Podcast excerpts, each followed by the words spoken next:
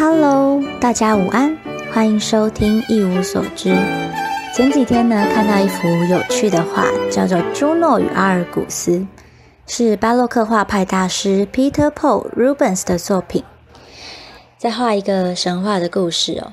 而且这个神话故事呢，特别的狗血。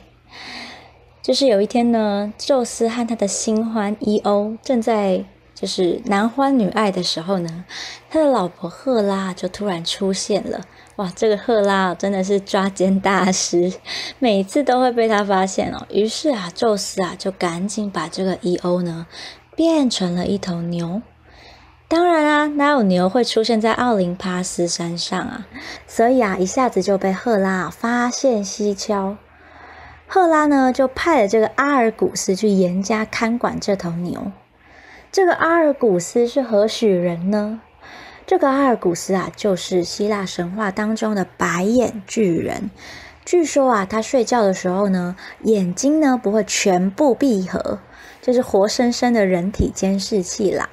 所以呢，伊欧的日子呢就变得很不好过啊。但宙斯呢，也不是省油的灯哦，他就派了他最信任的儿子。赫尔米斯要去拯救他的情妇。赫尔米斯呢，简直无所不用其极。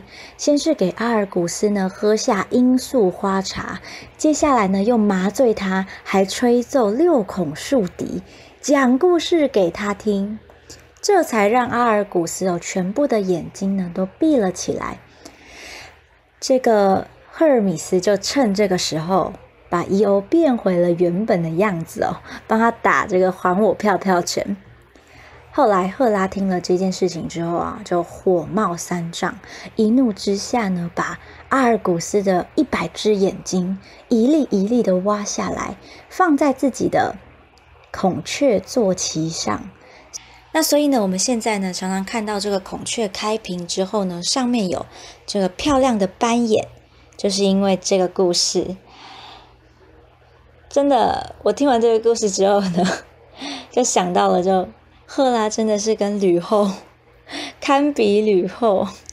不过呢，我还是觉得人质比较害可怕一点啦。但我最后的结论就是，都是刘邦的错。这样是不是有点不太对？不过我其实蛮喜欢刘邦的。OK。